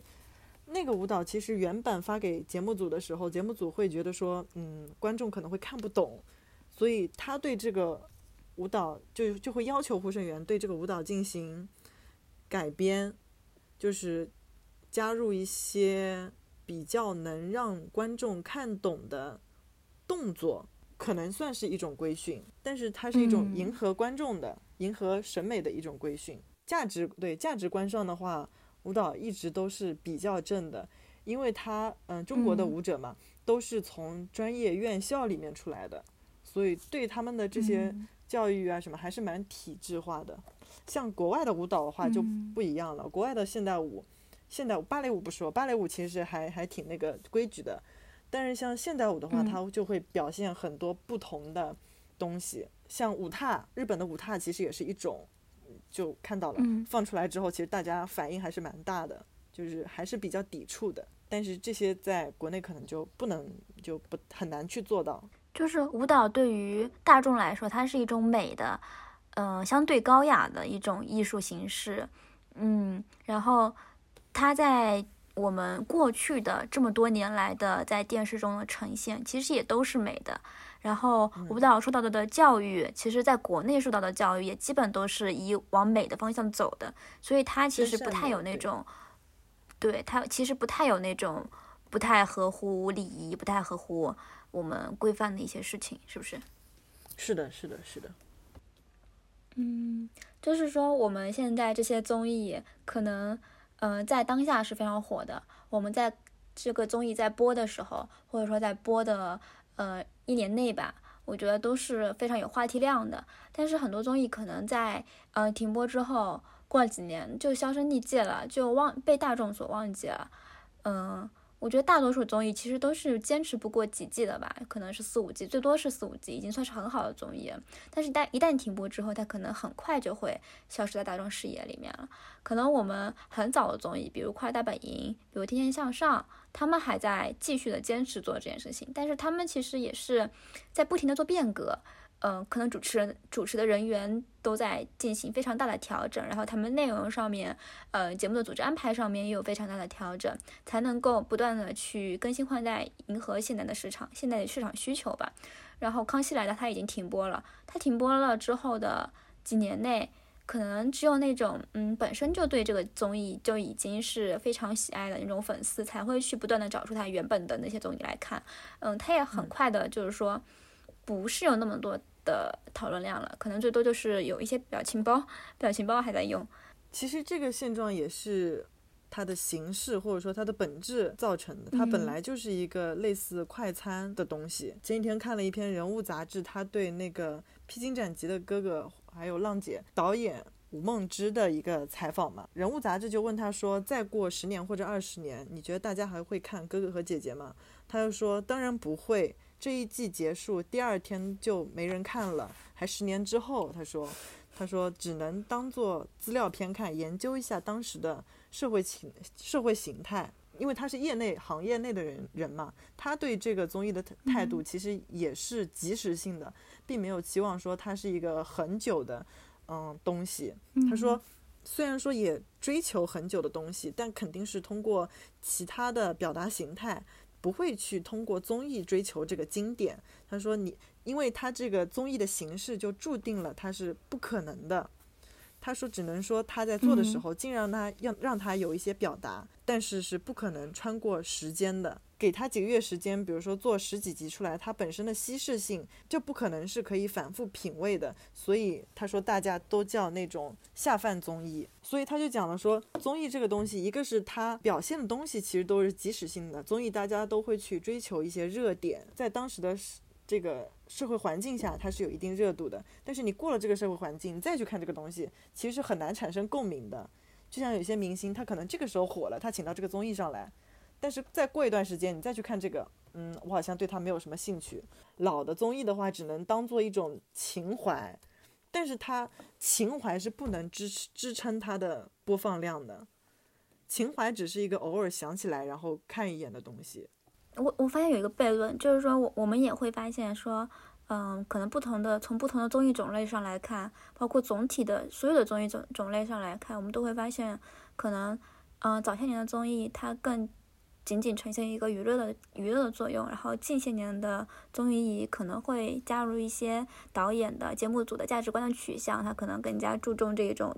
呃，人文关怀或者说是一种内涵的呈现等等的，嗯。它是有这样子的一种努力的，但它有一种悖论，就是它肯定比电视剧、电影等等的寿命会短。电视剧的寿命甚至都会比综艺会强一些。可能在电视节目中比较出色的一些电视节目，它的寿命还是蛮长的，很多很多年之后还是能够被大家讨论去琢磨的。但是电视节目它本身也是具有时代性的，它这个剧本表现呢，其实也是特定环境下的一种。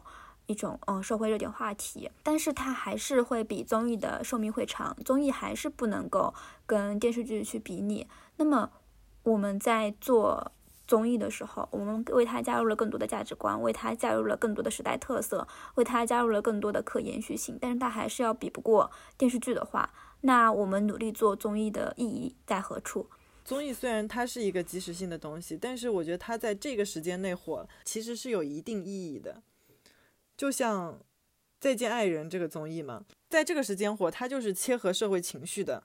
因为在这个时间点刚好离婚法修订出来，然后现在离婚率又这么高，这个其实是吴梦之他也是在那个人物采访里面讲到的嘛。他说，而且离婚问题是从古到今永恒存在的一个冲突，有冲突，有整个社会情绪的支撑，这个题材就是很好的。它又不是一个巨大体量的东西，它带着观察，带着思考的。所以，嗯，我会觉得说综艺它虽然说不是一个很久的东西，但是，嗯，现在刚刚好社会情绪到了这个点，然后再见爱人这个综艺刚刚好在这个点又出来了，所以他在这个时候是有，嗯，有观察有思考，并且，他是对这方面是有一定的推动的。但是你放到把这个东西放到另外一个时代，或者说放到未来，他就他们可能会觉得好幼稚。为什么他们会这么想？为什么他们会这个东对这个东西有有纠结呢？他又可能没有那么大的价值了，只能作为一个嗯社会观察说哦，那个时候的人对这件事情还是有纠结的，他们那个时候的亲密关系还是有这样的困惑的。但是他对现在这个时代还是真真实实的有非常大的意义的。嗯嗯嗯。综艺节目能够在当下引起非常热烈的讨论，能够戳中当下社会的一个痛点，能够戳中当下社会的一个特点，已经非常非常不容易了，已经是已经是非常非常大的成绩了。我觉得综艺它现在对那个真实的追求，我觉得这一点也蛮蛮明显的，就越来越讲究一个真实性。可能之前的话，我们会觉得综艺节目它，嗯，能够让我们娱乐就已经足够了。然后它的剧本什么的，我们也比较难得去发现，而且也并不在意剧本的存在。可能新鲜人的时候，我们会觉得，我们很在意大众很在意这个剧本的呈现。真的到任何环节稍微有一些比较有冲突性的、比较戏剧化的，大家都会在弹幕里疯狂刷，这可能是剧本，这一定是剧本，等等的。对对对。对，大家对有没有剧本这件事情是越来越在意了。大家对这个真实性的呈现是越来越在意的。可能早些年虽然说真实，虽然节目组口头上说真实，但实际上是欺骗了观众的。大众也会有一种被欺骗的一种状态吧。真人秀，真人秀，结果并不是真人秀，而是一种剧本的呈现，好像在看一个粗劣版的电视剧一样。但是近些年来，大家会觉得说。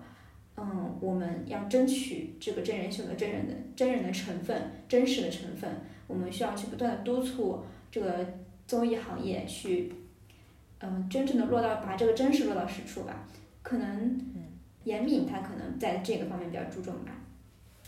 嗯，是我我其实感觉就是真人秀的真还是假，我觉得是一个从真到剧本，再现在回归到真的感觉。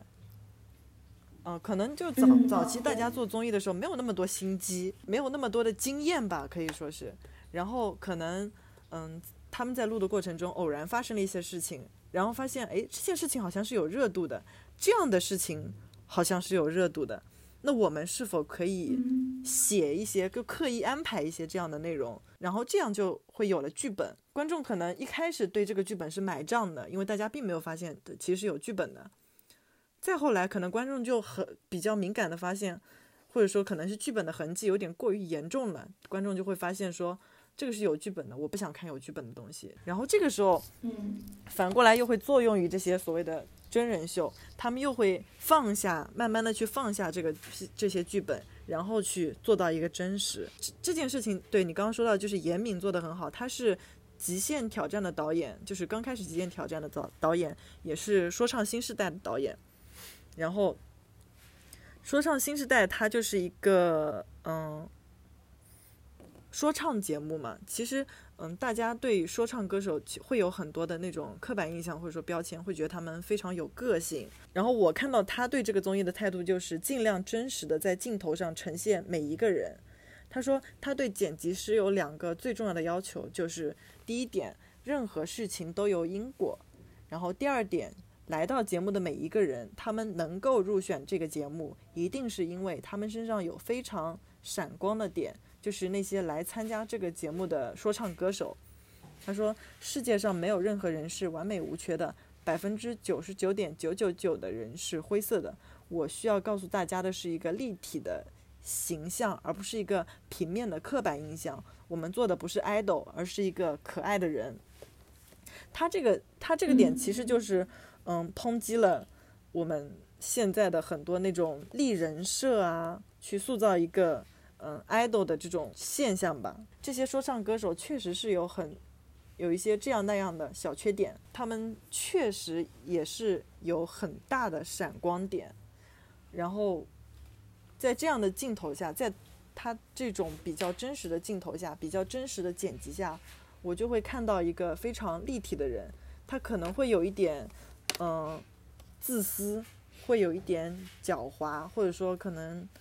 有一点贪心，或者说有点鸡贼，或者说有点懒惰。其实很多缺点都会呈现在这个综艺里面，但是没有关系，它是非常立体的。整体这个综艺看下来，我会记住每一个人他是有怎样的性格特点。可能综艺节目它的一个最最重要的一个就是它的标签，或者说它的一个坚守的本分。就还是需要真实这一点，这是它区别于其他的影视作品、一些媒介作品的一些最重要的一个点，就是它是真人秀，它需要呈现的是真实的故事，包括是真实的人物性格，就是呃你有好的一面，有不好的一面，反而把这些全部都呈现出来，我们才能够认可认可节目中的人物的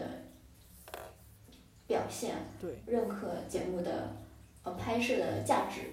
最早的综艺到如今现在，呃，比较热门的综艺，其实经历了很多不同的层级的转变吧。从呃真实性的增加，再到呃它价值的价值观念的一种输入，再到一个更加细分的领域等等的各种方面都进行一种转变。然后其实嗯综艺本身的转变，体现的是我们当代的观众他的一个需求的转变，我们需要什么样的综艺，然后呃节目组才会。说在节目上进行一种调整，我觉得这是一种越来越好的趋向，是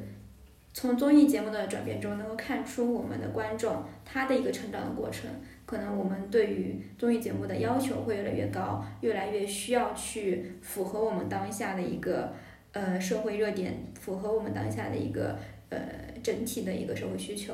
然后近几年就是也在不知不觉中对综艺放下了很多偏见吧，就是因为有这样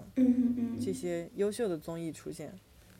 那我们这期节目到这里就全部结束了，我们下期再见，拜拜，拜拜。